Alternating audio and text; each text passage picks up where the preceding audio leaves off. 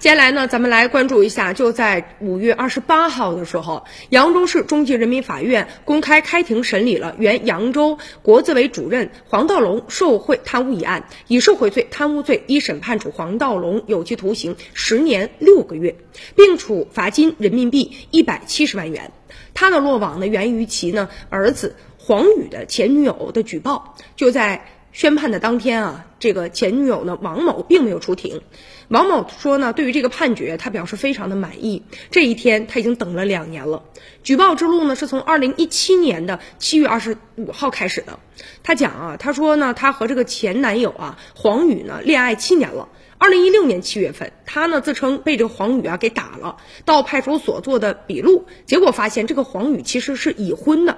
随后呢，就到这个黄宇的单位去举报，在举报信上，这王某就写着了，说他呢拥有呢来历不明的房产、珠宝、书画、成套的红木的家具、豪华轿车以及大量的银行卡和现金，资产呢高达几千万。此后呢，这个王某啊就辞去了银行的工作，踏上了举报之路了。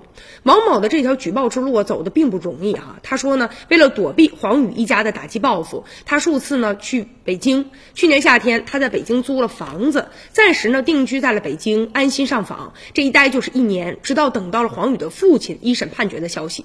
目前呢，他仍然待在北京，对于判决的结果表示很满意，他觉得判的很公正。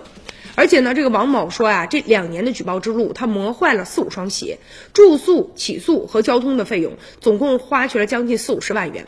去年呢，他曾经在一棵姻缘树下停住，郑重的就写上说：“愿得一心人，白首不相离。”他说他仍然相信爱情。一年之后，他仍然坚定地说：“他说，我觉得爱情是特别美好的，只不过呢，因为我没有遇见，所以我不能就这样否定他了。现如今自己变得更加强大了，在维权的过程当中，他也不断的来关注网上其他一些女性维权的一些事件哈。他说呢，接下来呢就是走一步看一步，但是他觉得前途是光明的。”